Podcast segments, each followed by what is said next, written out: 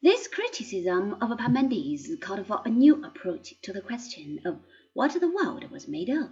This was supplied by Empedocles of Acragas. Once again, we know little about his date. He flourished in the first half of the fifth century. Politically, he was on the side of the many. Tradition tells of him as a democratic leader.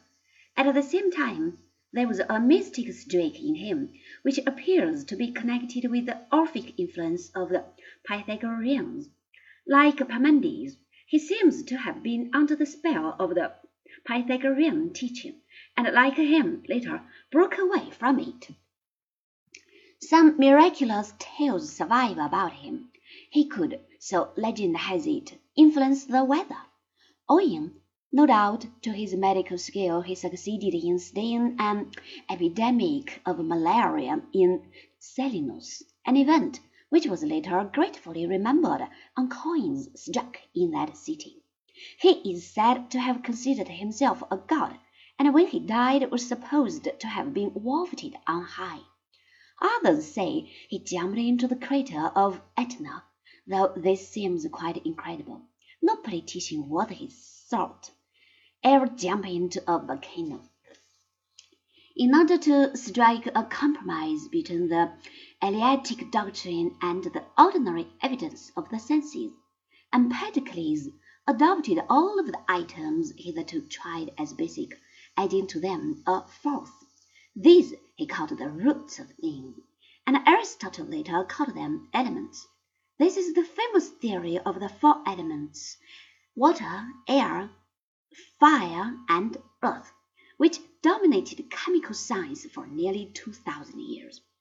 Vestiges of it survive in ordinary speech even now, as when we speak of the theory of the elements. This theory is really a hypostasis of the two sets of opposites, wet and dry, hot and cold. We might note that, to meet the criticism of Parmenides, it is not enough merely to multiply the kinds of substance regarded as fundamental. There must be, in addition, something that causes the basic stuff to mix in various ways. This is supplied by Empedocles, two active principles of love and strife.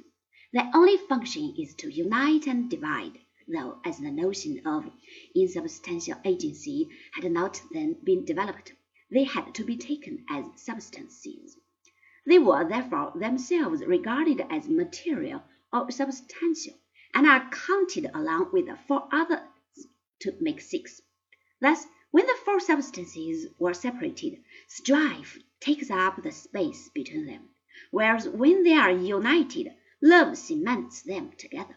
We might note incidentally that there is some justification for the view that an agent must be material, for though this notion has been somewhat refined, it is still the view of modern science that an agency must have a substantial source somewhere, even if not where it acts.